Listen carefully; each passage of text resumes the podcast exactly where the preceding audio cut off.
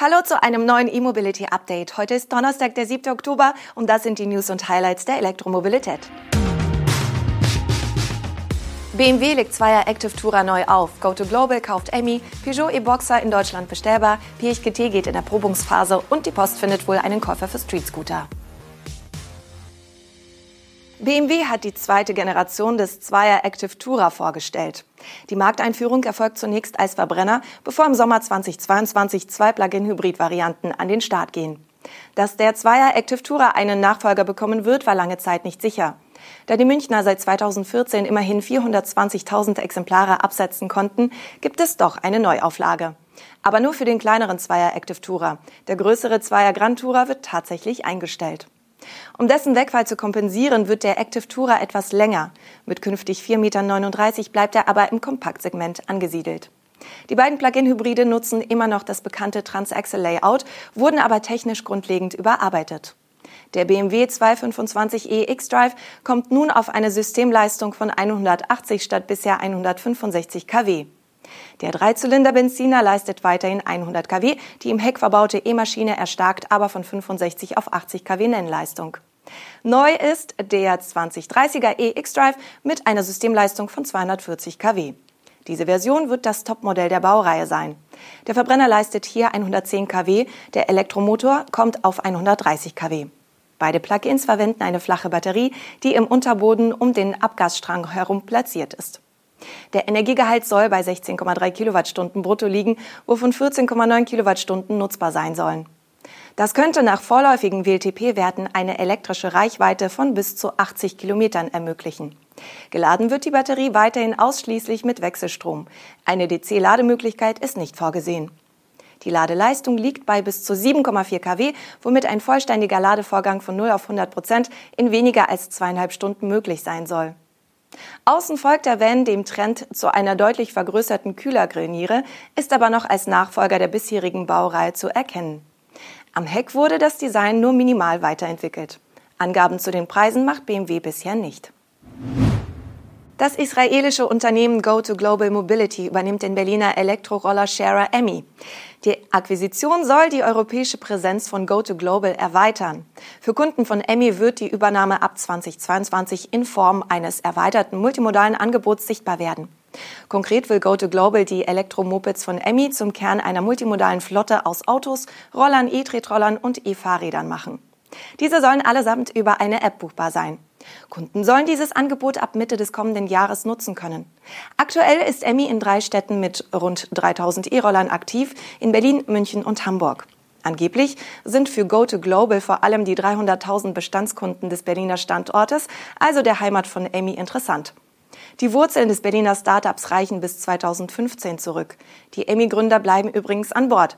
Sie sollen das Geschäft entwickeln und die Expansion in die Niederlande vorbereiten. Ein Bekenntnis zur E-Mobilität ist von Seiten Go2Global allerdings nicht zu hören. Bisher setzt das Unternehmen auf einen Mix aus Verbrenner- und Elektrofahrzeugen. Der Anbieter ist bisher in Israel, Spanien und Malta aktiv. Nach Deutschland sollen im nächsten Schritt die Niederlande, Portugal und Italien hinzukommen. Die Israelis wollen in Europa Marktführer bei multimodalen Sharing-Angeboten werden. Der Umsatz von Go2Global soll sich 2022 auf 50 Millionen Dollar verdoppeln und 2023 bereits 100 Millionen Dollar erreichen. Ab sofort ist der Peugeot e-Boxer in Deutschland bestellbar. Der im August 2020 vorgestellte elektrische Kastenwagen wird in zwei Batterieversionen angeboten und kommt zunächst in drei Längenvarianten. Peugeot Deutschland nennt einen Netto-Listenpreis von 67.380 Euro. Hierbei handelt es sich aber um die längste Karosserievariante mit 4,7 Meter langem Laderaum und 1,93 Meter Ladehöhe. Diese Version hat eine 70 Kilowattstunden große Batterie an Bord für bis zu 247 Kilometer Reichweite. Die beiden kürzeren Varianten L1 und L2 nutzen beide eine 37 Kilowattstunden Batterie für bis zu 116 Kilometer. Die Preise starten hier bei 57.990 bzw. 59.990 Euro netto. Zu den drei genannten Kastenwagen-Versionen gesellen sich laut Preisliste noch drei Versionen als Fahrgestell. So gibt es den Peugeot e-Boxer mit Einzelkabine ab 62.930 Euro netto, mit einer Doppelkabine ab 64.230 Euro netto oder in der Langversion mit Einzelkabine für 63.530 Euro netto. Der E-Antrieb im Peugeot e-Boxer leistet 90 kW mit einem Drehmoment von 260 Newtonmeter. Die Höchstgeschwindigkeit liegt bei 100 km/h. Beide Akkus können auch mit Gleichstrom per CCS geladen werden. Das Schweizer Elektroauto-Startup Pirch Automotive hat mit der Erprobungsphase ihres E-Sportwagens Pirch GT begonnen. Der Elektroflitzer basiert auf dem Mark Zero, der auf dem Genfer Autosalon 2019 als Studie präsentiert wurde. Der Pirch GT soll Mitte 2024 als erstes Fahrzeug einer Produktfamilie von drei Varianten auf den Markt kommen.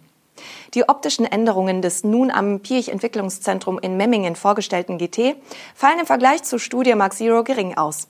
Beim Antrieb setzt der GT auf drei Synchronmotoren.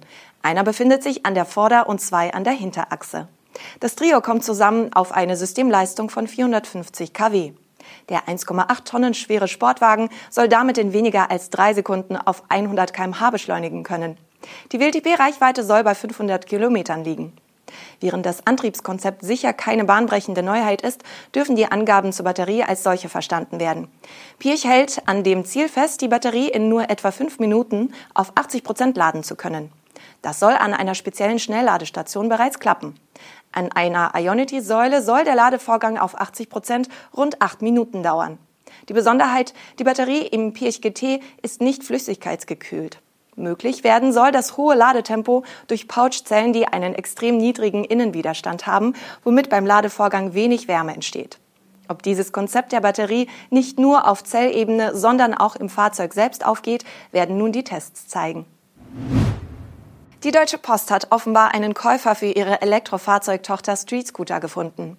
Laut einer Recherche der Welt wurde Mitte September in Luxemburg das Unternehmen Odin Automotive gegründet, das laut einer Anmeldung beim Bundeskartellamt alle Anteile an der Posttochter Street Scooter Engineering mit Sitz in Aachen übernehmen will. An der Spitze von Odin steht als Hauptgesellschafter der frühere BMW-Manager und E-Mobility-Pionier Stefan Krause. Gegenüber der Zeitung wollte die Deutsche Post die Informationen nicht kommentieren. Auch Street Scooter selbst reagierte nicht auf eine Anfrage. Die Welt spekuliert, dass sich die Unternehmen wegen der noch fehlenden Freigabe des Bundeskartellamts nicht zu dem möglichen Deal äußern wollen oder die Verhandlungen noch nicht abgeschlossen sind. Sollte es zum Verkauf kommen, würde für die Post ein siebenjähriges Experiment enden. 2014 übernahm der Logistikkonzern den noch jungen Fahrzeugbauer, um sein eigenes elektrisches Zustellfahrzeug zu entwickeln und zu bauen, weil aus Sicht des damaligen Postvorstands der Markt keine geeigneten E-Transporter geboten hatte. Zum Erfolg wurde das Street Scooter Projekt unter Postführung aber nicht. Die Fahrzeuge hatten zahlreiche technische Probleme, zudem machte Street Scooter teils hohe Verluste. Das war's mit den Nachrichten aus der Welt der Elektromobilität für heute. Wir sind am morgigen Freitag wieder für Sie da. Bis dahin.